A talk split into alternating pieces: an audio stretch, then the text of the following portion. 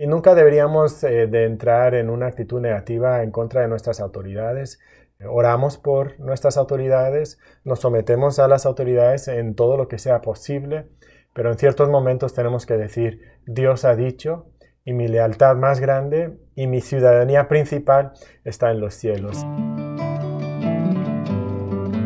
Bienvenida a un episodio más de Crianza Reverente, tú y tus hijos delante de Dios, con Susie Bixby. Como padres cristianos que deseamos tener familias que honran a Dios y viven para su gloria, una manera importante en la que podemos ser luz en este mundo y también dar ejemplo a nuestros hijos es al ser ciudadanos responsables, ciudadanos excelentes. De hecho, quizás tú has escuchado a predicadores, como yo también lo he hecho, decir cosas como el creyente debe ser el ciudadano más obediente, más responsable, debe ser el mejor vecino que alguien puede tener, porque él no teme a la ley, porque él se somete al gobierno y él vive conforme a las leyes de, de ese país. Entonces, nos topamos con el problema de que nosotros vivimos y estamos criando a nuestros hijos en países y en culturas que son hostiles hacia Dios y su palabra. Nuestras decisiones diarias en la crianza requieren que estemos conscientes de esa hostilidad que siempre nos va a estar alejando de una manera de pensar bíblica. ¿Qué pasa cuando empiezan a existir leyes del gobierno que prohíben que nosotros obedezcamos la palabra. ¿Qué sucede cuando yo estoy convencida de que Dios me ha dado un mandato o un patrón claro que debo seguir y la ley lo prohíbe? Pues en el país de México, donde nosotros vivimos, esto está pasando en cuanto a la disciplina corporal de los hijos. La semana pasada, el Senado de la República Mexicana aprobó un cambio a una ley sobre la disciplina de los niños, mi esposo Mateo está aquí conmigo acompañándome para que podamos entender un poco mejor la situación en México. Pero no solamente esto, sino que nuestro deseo es que todos podamos crecer en nuestro entendimiento de cómo debemos responder ante gobiernos más y más hostiles a la instrucción de la palabra. Mateo, muchas gracias por siempre estar dispuesto a conversar aquí en Crianza Reverente ¿Puedes ayudarnos primero a entender un poco más qué es lo que está pasando aquí en México? Pues muchas gracias por la invitación. Siempre es un privilegio estar aquí con ustedes. Eh, recientemente la Comisión de Derechos de la Niñez y de la Adolescencia del Senado mexicano propuso una reforma a la ley de los derechos humanos para los niños y los adolescentes. Y esa reforma eh, lo que ellos proponían es prohibir cualquier castigo corporal. De hecho, tengo aquí el PDF de la comisión y lo que dicen es lo siguiente. Añaden a la ley que ya existía que queda prohibido el uso del castigo corporal en todos los ámbitos como método correctivo o disciplinario a niñas, niños o adolescentes. Entonces queda bastante claro que están prohibiendo eh, cualquier disciplina física y esto no solamente aplica para la escuela o para organizaciones del gobierno, sino que también, como dice, en todos los ámbitos aplica para los padres en su casa también. Entonces, esto a mí me da a entender que ahora los padres cristianos, si aplicamos la vara en nuestros hogares, técnicamente estaríamos en contra de esta ley. Sí, así es. Eh, se prohíbe de manera muy tajante eh, en la ley. Esto ya existía en otros estados, en algunos estados de México, pero esto ahora aplicaría a nivel federal de toda la nación. Entonces, como creyentes aquí en México, y quizás en otros países lo mismo esté pasando, ¿verdad? ¿Cómo deberíamos de responder a algo así cuando vemos que la palabra, creemos que la palabra comunica cierta directiva en cuanto a la disciplina de los niños, pero ahora la ley nos lo quiere prohibir. ¿Cuál debe ser nuestra respuesta? Es una situación siempre muy complicada. Como ya comentaste en la introducción, siempre queremos ser buenos ciudadanos. Eh, de hecho, en Romanos capítulo 13 Dios nos instruye que debemos obedecer a nuestras autoridades y que Dios ha puesto esas autoridades y por tanto cuando nosotros nos rebelamos contra las autoridades humanas, estamos rebelándonos en contra de Dios. Entonces nos encontramos en una situación muy difícil cuando la ley de un país nos mete en una situación donde se enfrentan las instrucciones que Dios nos da con lo que la ley del país exige de nosotros. Pero incluso ahí en la Biblia nosotros tenemos indicaciones muy claras de lo que debería de ser nuestra respuesta. Y lo encontramos en el libro de Hechos. En Hechos capítulo 4, versículo 19, eh, Pedro y Juan se enfrentan a las autoridades de su propia nación y ellos tienen que tomar una decisión, si van a seguir obedeciendo a Dios y la instrucción que Jesucristo les había dado de predicar el Evangelio, o si ellos iban a obedecer a sus autoridades humanas. Y lo que ellos concluyen es lo siguiente, juzgad si es justo delante de Dios obedecer a vosotros antes que a Dios. Entonces ellos están diciendo, es muy importante que nosotros obedezcamos primero a Dios.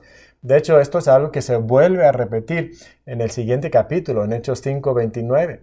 Eh, Pedro y los apóstoles dijeron, es necesario obedecer a Dios antes que a los hombres. Entonces, nuestra obligación siempre que nos encontremos en una situación donde el gobierno nos exige algo o nos prohíbe algo que Dios exige de nosotros o que Dios manda de nosotros, entonces tenemos que obedecer a Dios.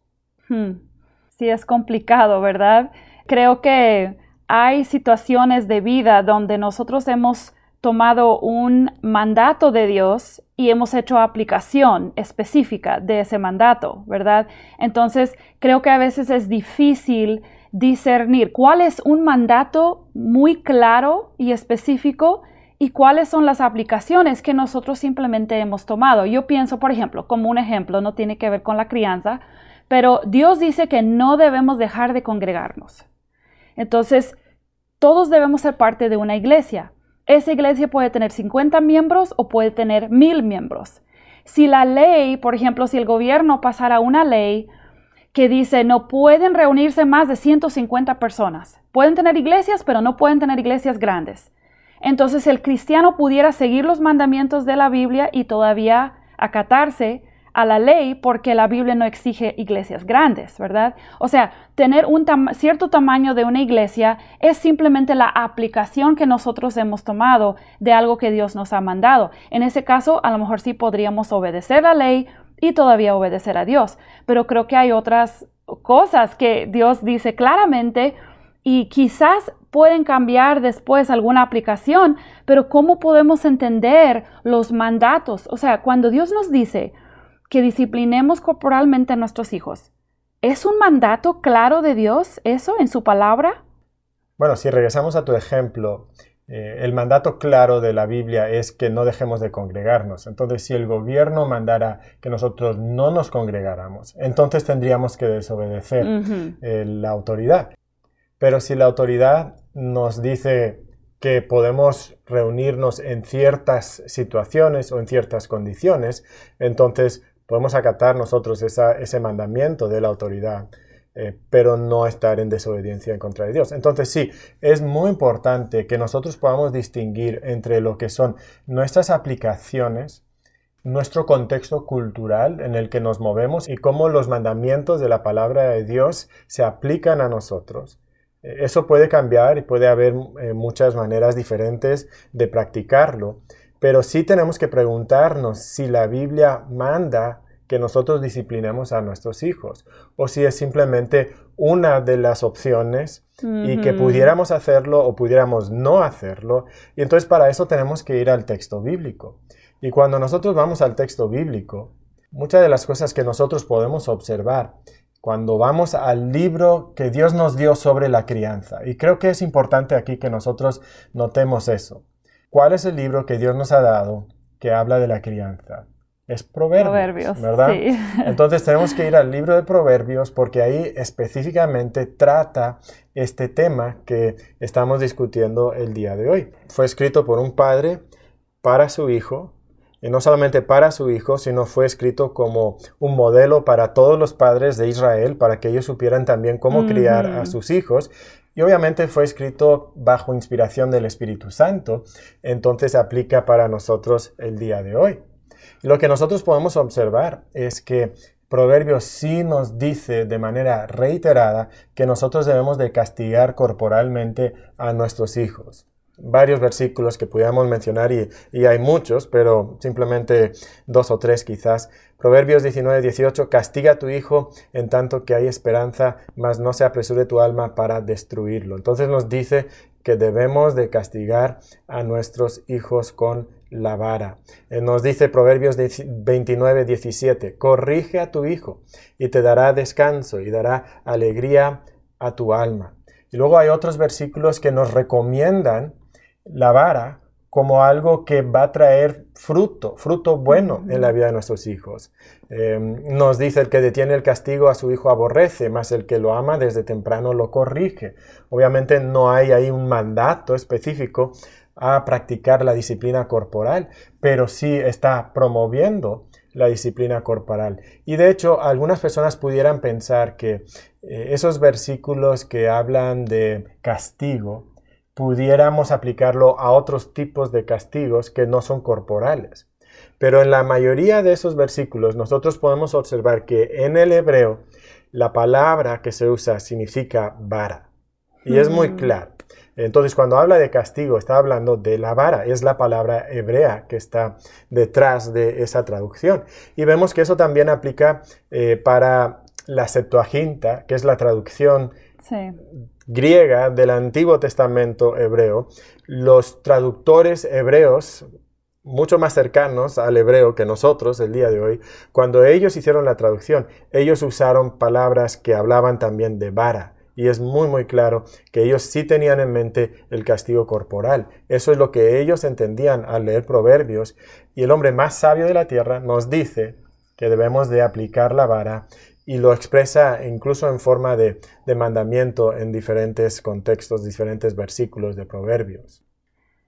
Así que podríamos llegar a la conclusión que sí es claro en las escrituras que Dios manda, Dios exige que para que nosotros cumplamos, por ejemplo, Efesios 6, que disciplinemos, que criemos a nuestros hijos en la disciplina del Señor, tiene que incluir el uso de la vara. Eh, quiero mencionar aquí que hicimos un episodio, grabamos un episodio hace varios meses sobre el uso de la vara. Y si tú estás escuchando y no pudiste escuchar ese episodio, te animo a que regreses y busques ese, esa grabación porque ahí sí explicamos el fundamento bíblico del uso de la vara y también dimos sugerencias para su uso práctico. Entonces, habiendo dicho eso, Efesios 6, 4, cuando me dice que yo críe a mis hijos en la disciplina del Señor, es válido aceptar que eso tiene que implicar el uso de la vara. Cuando vemos el uso de la palabra, la palabra griega que se traduce ahí es la palabra paideia. Esa palabra llega a nosotros, a nuestro idioma, como la palabra pedagogía. Entonces, igual que un maestro tiene una variedad de recursos didácticos para instruir a un niño, para llevarlo de la ignorancia al conocimiento, de la inmadurez a la madurez, pues el padre también tiene una variedad de recursos para instruir a su hijo. Pero está muy claro cuando vemos el uso de esa palabra que frecuentemente se asocia con la disciplina corporal. De hecho, otra vez si vamos a Proverbios, y vamos a la traducción griega del hebreo, lo que nosotros observamos es que la palabra paidea constantemente va ligada con el castigo corporal. Y de hecho lo mm. vemos en el Nuevo Testamento también, en otro pasaje, que es Hebreos capítulo 12, donde se presenta a Dios como nuestro Padre y dice que nos disciplina. Y otra vez podríamos decir, bueno, eso tiene muchas aplicaciones, o sea, no solo es castigo, Sí, pero en Hebreos capítulo 12, versículo 6 dice, porque el Señor al que ama disciplina, y la siguiente parte del versículo dice, y azota a todo el que recibe por hijo. Y obviamente lo de azote claramente está hablando del castigo corporal. Entonces Dios toma el castigo corporal como un ejemplo de la manera en que Él nos trata a nosotros.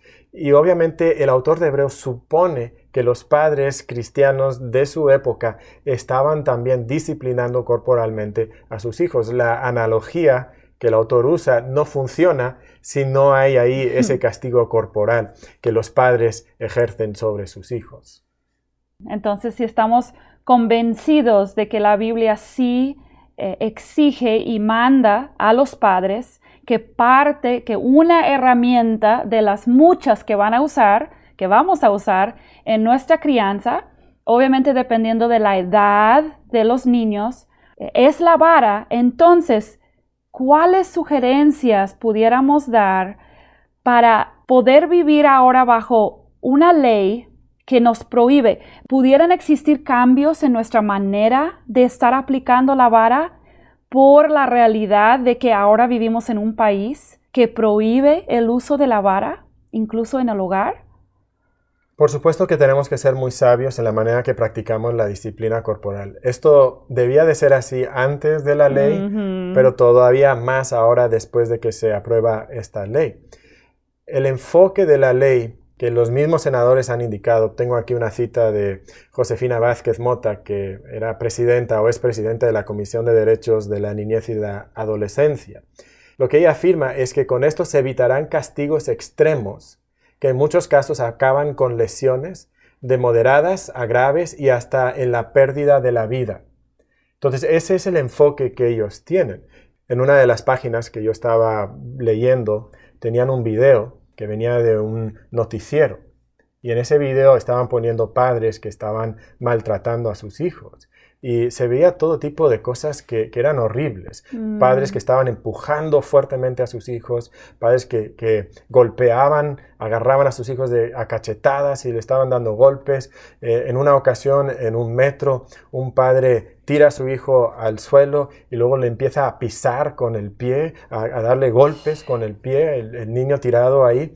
Y por supuesto que ninguno de nosotros, ningún cristiano debería de de practicar esa clase de disciplina y debería de apoyar esa clase de disciplina. Nosotros deberíamos de estar en contra de esa clase de maltrato, porque no es disciplina bíblica, eso es claramente maltrato. Entonces nosotros rechazamos eso y eso es lo que quieren detener los, eh, eso es lo que quieren detener los senadores con esta ley.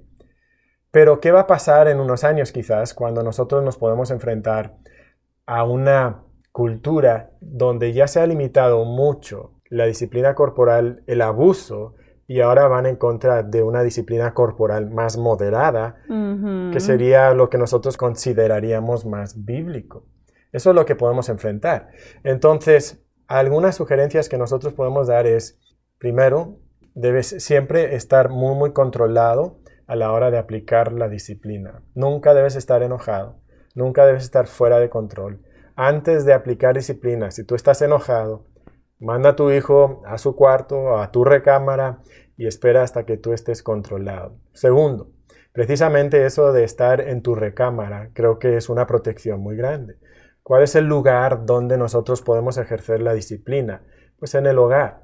Esto no es algo que normalmente deberíamos de estar haciendo allá afuera en la calle, simplemente eh, porque nuestro hijo se porta mal y de repente ahora aplico disciplina. No, debe ser en un contexto privado. Más ahora, donde alguien pudiera reportarnos al DIF y pudiera llegar quizás a quitarnos nuestros hijos porque los hemos disciplinado, aunque haya sido de una manera más moderada y, más bíblica en ese sentido. Entonces tenemos que tener mucho cuidado. Y hay otras personas que, han experimentado esto en otros países. En Estados Unidos mismo hay muchos lugares donde no se permite, donde es contra la ley, pero todavía los cristianos lo han practicado, pero con, con cierta cautela y en privado también para evitar estas situaciones. Sí, sí, yo he conocido a personas, hemos tenido incluso familiares que tuvieron que tener cuidado de no aplicar disciplina en su sala donde no habían cortinas porque la vecina de enfrente veía y pudiera incluso llamar a las autoridades. Entonces tenían que tener mucho cuidado y la verdad es que, como tú dices, siempre deberíamos de tener cuidado dónde lo practicamos y, yo estaba pensando la sabiduría de conocer a las personas que están a nuestro alrededor, si tenemos familiares inconversos que no entienden y que están en contra, cuidar de no estar practicando esto delante de ellos eh, cuidar, quizás sí tendremos que dejar cierta conducta de nuestros hijos en un lugar público y tratarlo más tarde, si se puede. en ese sentido, quizás donde antes yo llevaba la vara en mi pañalera y me metía a un baño público y quizás ahí pudiera aplicar disciplina, realmente probablemente esto no va a ser muy sabio. Sí, porque en cualquier situación tenemos que tomar lo que la palabra de Dios dice y tenemos que obedecer lo que Dios dice, pero requiere sabiduría para saber cómo aplicarlo a nuestro contexto, a nuestra situación, porque claramente no vivimos en una teocracia en Israel, en la antigüedad, vivimos en una sociedad que es hostil a la palabra de Dios, que no ama los principios de la palabra de Dios, y entonces tenemos que saber cómo aplicar eso en nuestro contexto te animo, si estás escuchando y como comenté anteriormente, es el episodio 12 en el que nosotros tratamos la aplicación de la vara de una manera muy práctica para que, como dice mi esposo, no estemos aplicando en ira, con enojo, estamos aplicando de una manera bíblica y yo creo que ahora podemos agregar que esto va a requerir fe. Sí, como bien dice Susi, es un asunto de fe, es algo que nosotros tenemos que creer primero la palabra de Dios y obedecer la palabra de Dios, aun cuando nos pudiera ser difícil. Y obviamente que nosotros tenemos que confiar que Dios va a protegernos, pero tenemos que ser muy sabios en la manera que aplicamos esto. Y nunca deberíamos eh, de entrar en una actitud negativa en contra de nuestras autoridades. Eh, oramos por nuestras autoridades, nos sometemos a las autoridades en todo lo que sea posible, pero en ciertos momentos tenemos que decir, Dios ha dicho, y mi lealtad más grande y mi ciudadanía principal está en los cielos y yo tengo que ser leal a Dios y creo que esta es una de las áreas donde vamos a ser probados quizás en los siguientes años como padres cristianos. Sí, de hecho eso era lo que yo estaba pensando. Una de las razones por grabar este podcast es para que estemos pensando ya los padres que quizás en los próximos años vienen muchos retos. A nosotros como padres creyentes, padres que deseamos glorificar a Dios y obedecer la palabra, que creemos que Dios, que su manera es mejor, que Él nos creó, que Él nos diseñó a nosotros y a nuestros hijos.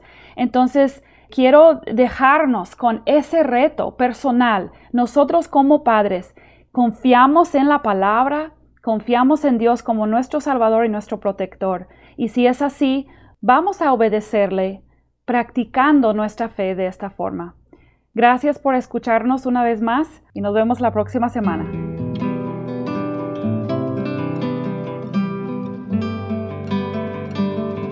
Has estado escuchando Crianza Reverente. Te esperamos la próxima semana para seguir aprendiendo sobre el cómo adorar a Dios a través de nuestra crianza. Visítanos en crianzareverente.com y síguenos en nuestras redes sociales.